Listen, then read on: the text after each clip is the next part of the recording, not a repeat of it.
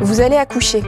Quand on entend cette phrase, mais qu'il est trop tôt, beaucoup trop tôt, on se sent soudain dépossédé de sa grossesse.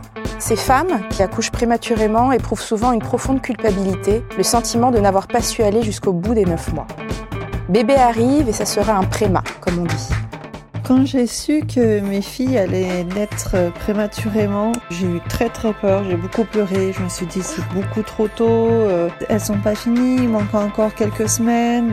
au final, bah voilà quoi, il y a des organes qui ont besoin d'aide, elles ont besoin d'être sous oxygène, ça fait vraiment peur d'avoir tous ces fils, euh, ces machines reliées à nos bébés qui les aident pour respirer, qui les aident pour plein de choses, pour même donner à manger. C'est vraiment des épreuves très très dures à, vivre. Après on se dit combien de temps ça va durer, c'est long, il faut que ça se termine, mais bon, enfin voilà, chaque jour est une victoire. Et puis ben, c'est du passé, mais euh, ça reste quand même une sacrée épreuve et je souhaite tout mon courage à toutes les mamans qui, les parents qui passent par, euh, par cette étape-là. Ça, c'est Rose, maman d'Alice et Léa, qui ont toutes les deux 4 mois.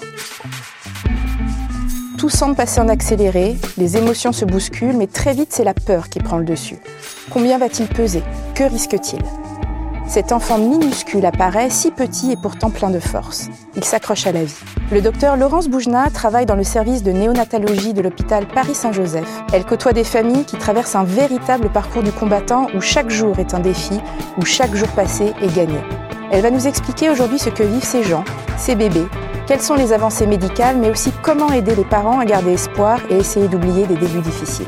Bonjour, je suis Dorothée Saada, la maman curieuse qui pour parents cherche comment on fait chez les autres pour vous aider à trouver des solutions avec vos enfants. Bienvenue dans le podcast Galère sa mère.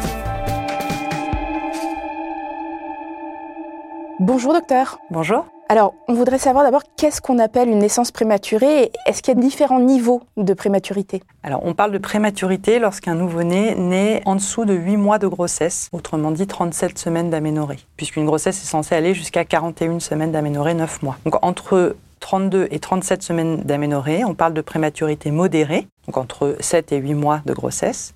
En dessous de 7 mois de grossesse ou 32 semaines d'aménorrhée, on parle de grande prématurité et en dessous de 6 mois de grossesse, parce que ça peut arriver que des enfants naissent avant 6 mois de grossesse, on parle alors d'extrême prématurité, sachant qu'aujourd'hui, on peut être capable de réanimer des bébés qui naissent à partir de 5 mois de grossesse, soit 24 semaines d'aménorrhée. Et pendant la grossesse, on a souvent peur d'accoucher trop tôt, mais quelles sont vraiment les causes d'une naissance prématurée? Alors il y a plein de causes différentes et malheureusement la principale cause n'est pas vraiment connue. Il y a des femmes qui se mettent à accoucher, donc euh, en travail, trop tôt par rapport au terme, sans qu'on ait identifié de cause particulière. Et c'est souvent euh, ça qui est le plus difficile à expliquer aux mères. Après, il y a des causes qui sont liées à un utérus dont le col euh, n'est pas efficace et n'arrive pas à rester fermé tout le long d'une grossesse. Il y a bien sûr des infections aussi, parfois qui se développent et qui peuvent entraîner aussi un travail prématuré. Et puis après, il y a tout un tas de causes qui ne provoquent pas l'accouchement, mais qui mettent en danger par contre la mère, plus ou moins le bébé, comme par exemple tous les problèmes d'hypertension pendant la grossesse ou les problèmes de retard de croissance, qui ne vont pas aboutir spontanément à un accouchement prématuré, mais ce sont des accouchements qu'on va provoquer prématurément pour sauver la vie de la mère ou de l'enfant. Et comment on prépare alors à ce moment-là euh, les parents au choc d'un accouchement euh, d'un prématuré quand on leur dit, quand l'équipe médicale a décidé justement d'un accouchement, comment on les prépare? Alors effectivement, euh, c'est toujours, toujours difficile, quelles que soient les circonstances de cette naissance prématurée.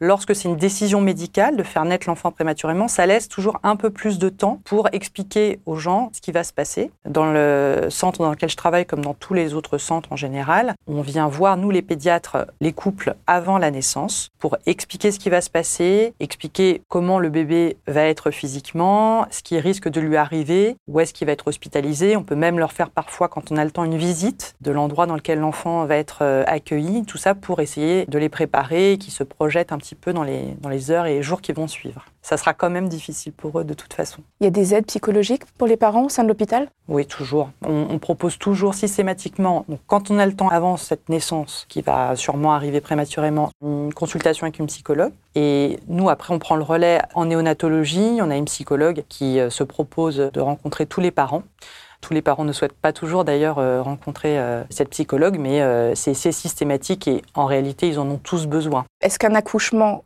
provoqué comme ça, ce sera par voie basse ou alors par césarienne? Les deux sont possibles. En fonction du terme auquel ça va se faire, et puis de tout un tas de, considérations médicales, on peut essayer éventuellement de déclencher c'est toujours mieux, hein. vous savez, quand on peut accoucher naturellement et pas par césarienne. Hein. La césarienne, c'est une intervention chirurgicale qui est quand même plus à risque pour la mère. Donc, euh, lorsqu'on peut, lorsqu'on pense que le bébé va pouvoir supporter les médicaments qui provoquent les contractions et euh, déclenche l'accouchement, on essaie. Mais après, tout dépend aussi du temps qu'on a devant nous. Hein. Parfois, euh, l'état du bébé ou de la mère est tellement préoccupant qu'il faut que la naissance se fasse rapidement. Et dans ce cas-là, il n'y a que la césarienne qui peut euh, faire naître l'enfant suffisamment rapidement. Alors c'est quoi les complications? C'est quoi les séquelles possibles? Est-ce qu'il y a des organes qui sont plus affectés quand ce bébé prémané Oui, c'est clairement des, bébés qui sont plus vulnérables. Pourquoi? Parce que qu'est-ce que c'est être prématuré finalement? Moi, ce que je dis toujours aux parents que je vais rencontrer avant une naissance, c'est que leur bébé, euh, il, est, il est bien fini au niveau de la formation de ses organes. Hein.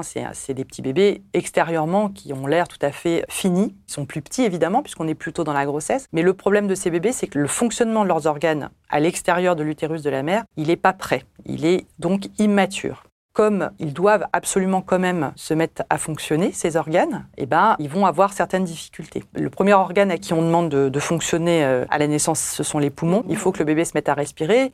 Jusque-là, il était oxygéné par euh, sa mère, par le placenta. Donc, à la naissance, quel que soit le moment de la grossesse, même lorsqu'on n'est qu'à 5 mois de grossesse, il faut que le bébé se mette à respirer, que ses organes s'y mettent. donc, forcément, euh, plus le bébé est prématuré, plus les difficultés fonctionnelles comme ça de chaque organe vont être importantes. Donc les complications, ce sont donc en premier lieu souvent des complications respiratoires quand le bébé vient de naître. C'est pas systématique, mais c'est euh, aussi fréquent que l'enfant est, grand prématuré.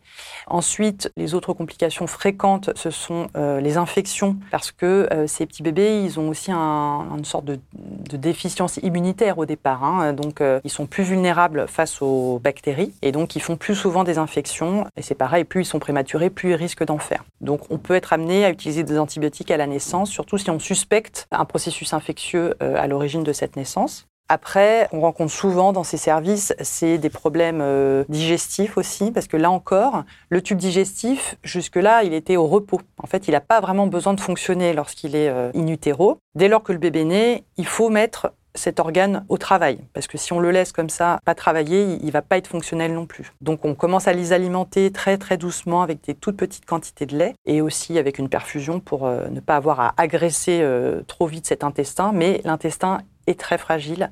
Et là encore, plus l'enfant est prématuré, plus il risque de présenter des complications euh, digestives. Est-ce qu'on peut euh, donner du lait maternel à l'enfant? Absolument. Et d'ailleurs, euh, alors les, seuils sont un petit peu différents suivant les centres, mais grosso modo, un bébé qui naît avant 7 mois de grossesse ne peut être nourri que par du lait maternel, soit de sa propre mère, soit de dons de lait maternel, hein, donc le, lait de lactarium. Et en général, d'ailleurs, dans les premiers jours, c'est souvent ce lait-là qu'on donne, puisque, euh, comme vous le savez, le, lait maternel n'arrive pas tout de suite. Hein. il faut attendre quelques jours la montée de lait.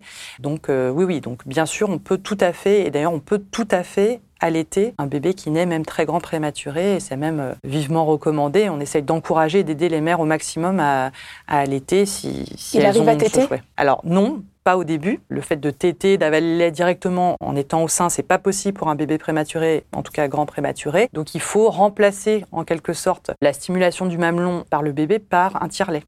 Donc c'est assez astreignant, c'est difficile. C'est possible en tout cas, et, les mamans qui le souhaitent, on, fait tout pour les aider à ce qu'elles puissent tirer le lait euh, comme il faut suffisamment souvent dans la journée pour avoir une bonne lactation, pour pouvoir allaiter leur bébé jusqu'à ce que eux soient capables à leur tour de euh, téter au sein directement et d'avaler le lait euh, en le prenant eux-mêmes. On a parlé donc des complications au, niveau des poumons, au niveau des intestins. Est-ce qu'il y en a aussi au niveau du cerveau? Bien sûr, hein, ça c'est principalement ce que, ce que redoutent les parents euh, qui sont un petit peu renseignés déjà. Le cerveau du bébé prématuré, il est fragile, il est immature également. Contrairement aux autres organes, on n'a pas vraiment euh, de moyens d'agir directement sur le cerveau, donc on est vraiment dans la prévention des autres complications qui finalement peuvent retentir également sur le, sur le cerveau, qui peut être siège malheureusement, alors surtout chez les grands prématurés quand même, mais pas que, de saignement ou parfois de phénomènes, on dit ischémiques, c'est-à-dire une privation d'oxygène d'un territoire du cerveau qui fait que ce territoire euh, voilà, est moins bien irrigué et va moins bien, moins bien fonctionner.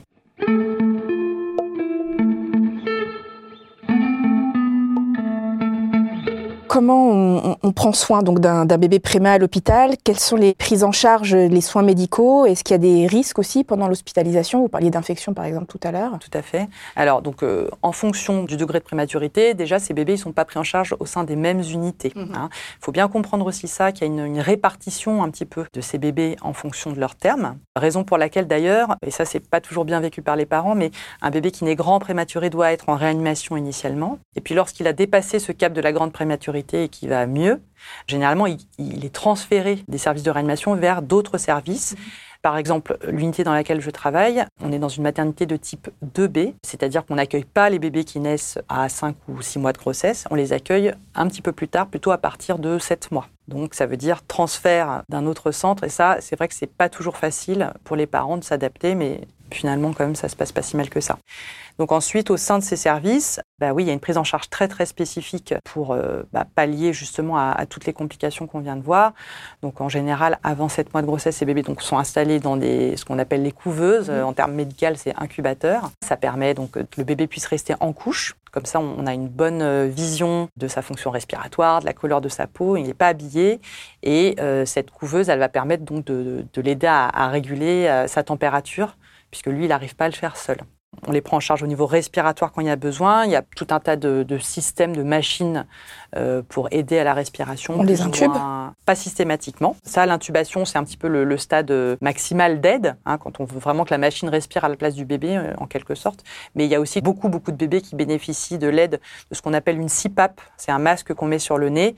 On laisse l'enfant respirer seul, mais par ce masque passe de l'air à une certaine pression qui permet aussi d'aider à euh, maintenir les alvéoles du poumon ouvertes. Donc voilà, cette prise en charge respiratoire, elle est très importante. Elle peut durer parfois euh, quelques heures à quelques semaines, voire quelques mois, hein, suivant le, niveau de prématurité. On les nourrit, puisque comme on l'a vu, ils peuvent pas se nourrir tout seuls encore au sein ou au biberon. Donc on les nourrit par du lait, et puisqu'ils ne peuvent pas l'avaler seuls, on leur met une sonde, un petit tuyau qui va dans l'estomac par lequel on injecte le lait. Mhm. Et donc, ils reçoivent le lait comme ça un petit peu passivement, le temps de pouvoir euh, l'avaler eux-mêmes. Et on complète en général cette euh, nutrition par le lait qu'on ne peut pas démarrer à des volumes trop importants au départ par une perfusion qu'on peut mettre soit sur un membre, soit par le cordon ombilical au départ. Donc ça, voilà, la prise en charge nutritionnelle, c'est le gros de notre travail. Et puis après, ça va être surtout beaucoup de surveillance, surveillance des différentes complications qui peuvent survenir. Donc c'est vraiment une surveillance très rapprochée parce que l'état de ces petits bébés, il peut varier, il peut changer euh, d'une heure à l'autre. Hein. Ça peut 24 heures sur 24, il y a quelqu'un qui les surveille. De toute façon, voilà, ils sont sous surveillance permanente. Il y a des, il y a des équipes d'infirmières qui se relaient et de médecins aussi. Hein. En néonatologie, il y a toujours plusieurs médecins la journée et toujours au moins un médecin la nuit. Hein. Donc c'est une surveillance effectivement permanente jusqu'à ce que euh, voilà, le bébé s'autonomise progressivement de, ces différentes techniques médicales.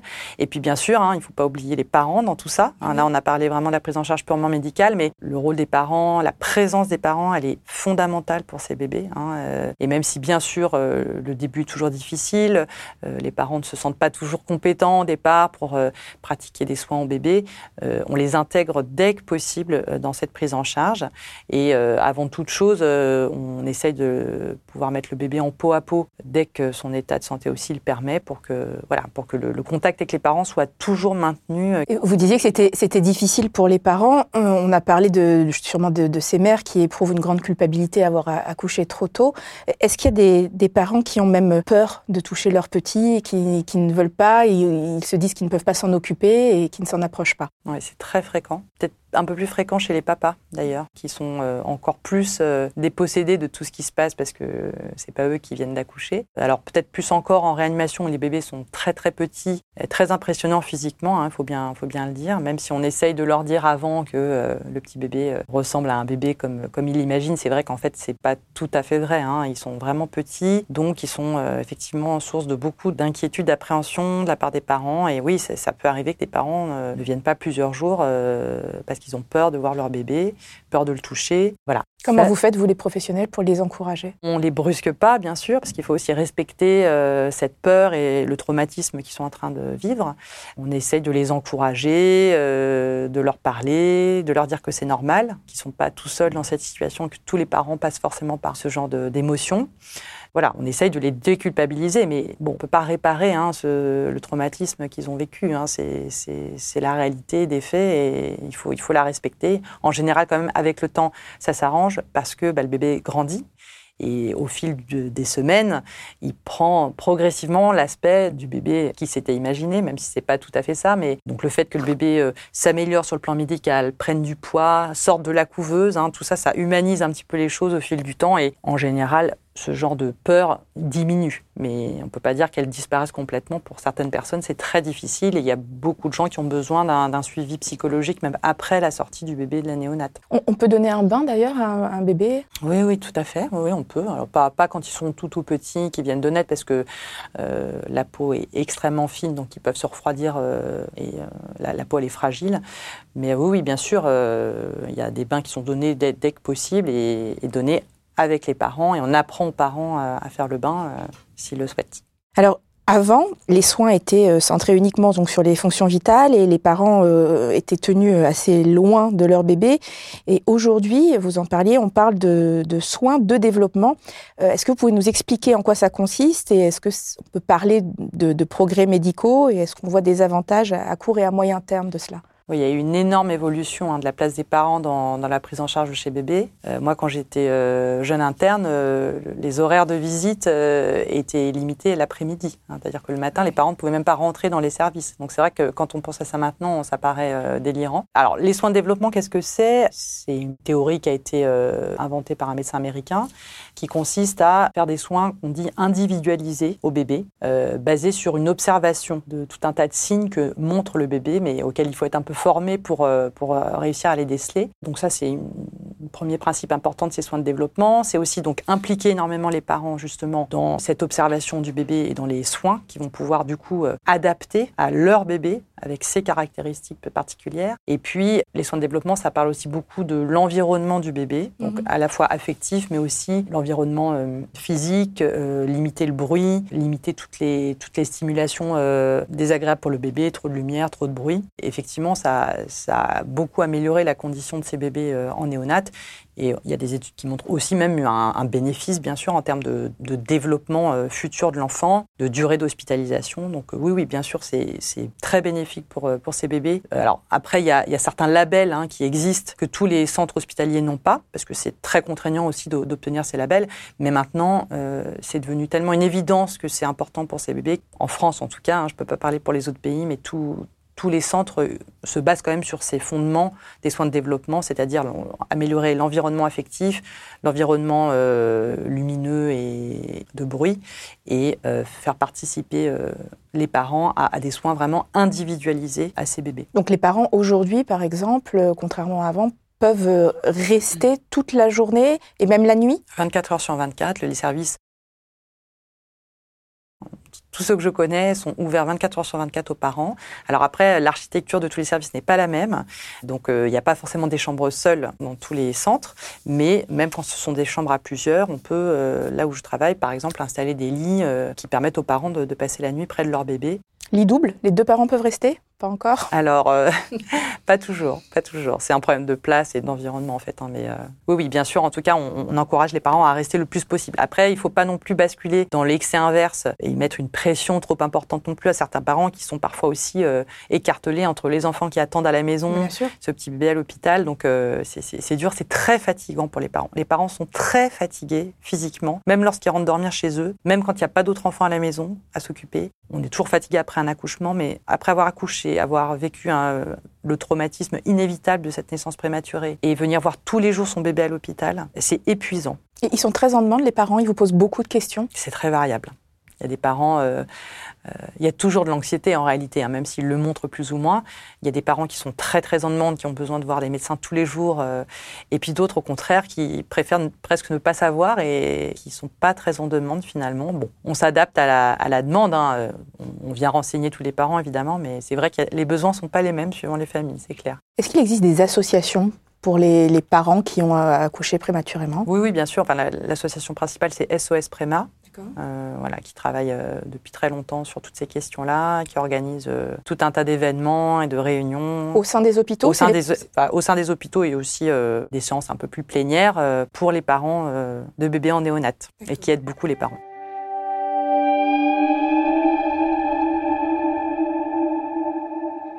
Quand est-ce qu'on sait que ça va mieux et que euh, l'enfant bah, peut rejoindre ses parents en chambre classique ou même qu'il peut rentrer à la maison? Alors, le bébé peut sortir de néonat et en général, il va à la maison parce que la chambre classique, finalement, la maman, elle, est sortie souvent depuis très longtemps de la maternité. Hein. Mm. Quand un bébé reste trois mois hospitalisé, euh, il rentre euh, à la maison en général. Donc on passe directement du service de néonat à la maison. Exactement. Et c'est pas facile. Mais en tout cas, les critères pour qu'ils puissent rentrer à la maison, c'est qu'ils aient atteint un certain terme. En fait, on continue à compter les semaines d'aménorrhée, même une fois que le bébé est né. Ça s'appelle l'âge corrigé. Un bah concept pas toujours facile à expliquer aux parents. Ben oui, c'est qu'est-ce que c'est l'âge corrigé? L'âge corrigé, c'est en fait le terme où on serait euh, la grossesse si elle s'était poursuivie. Donc on compte l'âge de l'enfant quand? À partir de quand? L'âge de l'enfant, c'est l'âge par, rapport à sa date de naissance. Par rapport à un bébé qui naît, par exemple, un bébé qui naît à 7 mois de grossesse, à 32 semaines d'aménorrhée, lorsqu'il a un mois, il a 36 semaines d'aménorrhée en termes corrigés, mais il a un mois. En réalité, son âge, c'est un mois. Mm.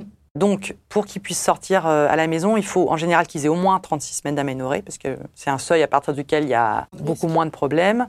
Il faut euh, bien sûr qu'ils respirent euh, tout seuls. Ça peut arriver, c'est rare, mais ça peut arriver quand même qu'on laisse sortir certains bébés avec des petites lunettes d'oxygène dans le nez quand vraiment le bébé ne peut pas s'en passer. C'est quoi des lunettes d'oxygène? C'est des petites lunettes qu'on met dans le nez pour aider à l'oxygénation. Et certains bébés, les, les, plus vulnérables, peuvent avoir besoin comme ça d'oxygène de façon très prolongée. Et lorsque euh, ils arrivent à boire tout leur repas, mais qu'on n'arrive pas à arrêter l'oxygène, eh ben, ça peut arriver qu'on laisse sortir sous oxygène à la maison. Et alors, est-ce que les parents ont des indications? L'enfant qui rentre à la maison, est-ce qu'il peut sortir? Très peu Oui, oui, il peut sortir. Donc, euh, pour tous ces bébés donc, qui sortent dans des conditions habituelles, c'est-à-dire qui respirent tout seuls et qui boivent tous les repas, ils peuvent sortir à la maison on organise quand même très souvent ce qu'on appelle une hospitalisation à domicile. C'est-à-dire qu'on fait venir euh, des infirmières euh, puéricultrices qui passent à domicile pendant une quinzaine de jours, quotidiennement ou un jour sur deux, suivant les besoins, pour un peu euh, faire une transition avec l'hôpital. Parce qu'effectivement, après deux ou trois mois d'hôpital, c'est hyper dur pour ces parents de se retrouver à la maison avec leur bébé. Ils ont peur? Ils ont peur. Ils ont peur, ils se posent beaucoup de questions, donc ça, ça aide ça suffit pas toujours, mais enfin ça aide déjà pas mal. Et puis euh, oui, euh, ce qu'on leur dit, c'est qu'il faut avoir euh, une vie normale avec un nouveau-né. Il faut pas oublier qu'un nouveau-né, même né à terme, c'est quand même une personne assez vulnérable encore, hein, notamment vis-à-vis des virus. Donc il faut quand même avoir une vigilance particulière vis-à-vis des virus, c'est-à-dire euh, éviter, si on peut, les transports en commun, d'avoir des gens qui toussent et qui sont enrhumés à la maison, et ça pendant les premiers mois. D'autant plus que le bébé a eu un parcours respiratoire difficile et qu'on sait qu'il a une petite fragilité euh, respiratoire à part ça, euh, voilà, il faut vivre normalement. C'est-à-dire que oui, il faut sortir. Au contraire, ça fait du bien de sortir quand on a un bébé à la maison qui pleure et euh, voilà, on a souvent besoin de prendre l'air tous, hein, euh, les parents et le bébé. Donc on peut tout à fait sortir, même s'il fait froid, il faut bien couvrir le bébé, enfin comme on ferait avec n'importe quel bébé, et on peut aller se balader dans un parc. Après, c'est sûr que prendre le métro au milieu de plein de gens qui toussent en hiver, si on peut éviter, c'est mieux. Alors, qu'est-ce que c'est le, suivi pédiatrique au-delà? Et est-ce qu'un enfant préma est plus suivi par un pédiatre?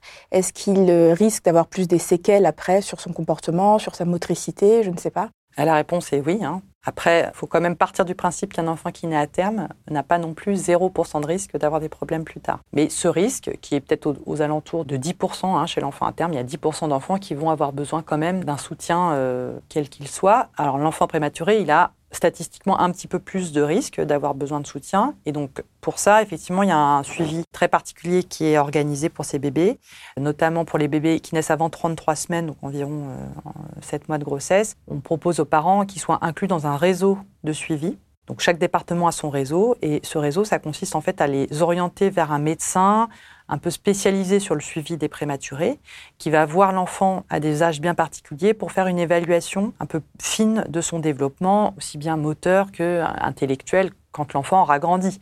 Alors le problème, c'est ça que les parents aussi ont parfois un petit peu du mal à, accepter, c'est qu'il faut parfois attendre euh, que l'enfant ait au moins 6 ou 7 ans finalement pour euh, évaluer euh, est-ce qu'il va réussir à lire, à écrire, et ça, c'est pas des choses qu'on peut évaluer à l'âge d'un an ou deux. Donc oui, ce suivi, normalement, pour être sûr que tout se développe parfaitement, il faut le poursuivre jusqu'à l'âge de l'école primaire. Est-ce qu'ils grandissent aussi vite, aussi physiquement que les autres enfants? Oui, même un peu plus vite, parce que l'idée, c'est qu'ils rattrapent aussi bien en termes de croissance que de développement ce décalage. Hein, on ne parle pas de retard, on parle de, de décalage, parce qu'effectivement, par exemple, un bébé qui sort après trois mois d'hospitalisation et qui pèse 3 kilos, ah, c'est sûr, il pèse 3 kilos à 3 mois. C'est pas beaucoup. Hein. Mais euh, normalement, si tout se passe bien, vers l'âge de entre un an et deux ans, il va rattraper un poids normal pour son âge. Donc en fait, la, la vitesse de croissance, elle va même être un petit peu accélérée justement pour que ce, ce décalage se rattrape. Donc oui, normalement, aussi bien la croissance que le développement doit se rattraper. Et c'est aussi le rôle de ces consultations qu'on fait aussi nous à l'hôpital, c'est de, s'assurer que ces rattrapages se font bien. Vous voyez, vous, des femmes qui ont accouché donc, euh, dans, votre, dans votre hôpital revenir donc, avec un enfant de 5-6 ans Est-ce que vous avez un suivi justement de ces on enfants? On les suit. Enfin, nous, on fait partie de ces médecins justement de réseau qui suivent les enfants. On ne peut pas tous les suivre, hein, euh, mais euh, on en suit certains. Et oui, oui, bien sûr, on voit les enfants grandir, on les voit revenir en consultation et on les suit pendant donc 6-7 ans. Et c'est vrai que c'est toujours un plaisir quand même de les retrouver, eux, mais aussi leurs parents, avec, euh, avec qui on a aussi créé un lien euh, particulier. Et euh, la plupart des enfants, heureusement, quand même, se développent bien. Et donc, c'est très agréable de, les voir grandir, progresser dans leur capacité, s'exprimer. Et puis, parfois même, on leur fait faire une petite visite du service de néonat quand ils ont 3-4 ans pour leur montrer par où ils sont passés. Et, et c'est toujours très, très, très émouvant très amusant. Merci, merci beaucoup, euh, docteur, de nous avoir permis de mieux comprendre ce qui se joue lors d'une naissance prématurée. On espère que nous aurons répondu aux questions que certaines, certains se posent, que ça aura pu atténuer vos peurs et vos angoisses sur le sujet. Retrouvez sur le site parents.fr tous nos témoignages et nos articles sur le sujet. Vous pouvez nous écouter sur Spotify, Deezer, SoundCloud et toutes les plateformes de podcast. Et si vous avez aimé cet épisode, n'hésitez pas à nous laisser des commentaires, mettre des cœurs et des étoiles sur Apple Podcast. Écrivez-nous sur le Facebook, l'Insta de Parents ou le forum de parents.fr. On a hâte de vous lire. Je suis Dorothée Saada et je vous ai présenté ce podcast réalisé par Nicolas Jean et co-réalisé par Estelle Saintas. À très vite pour le prochain épisode de Galère sa mère.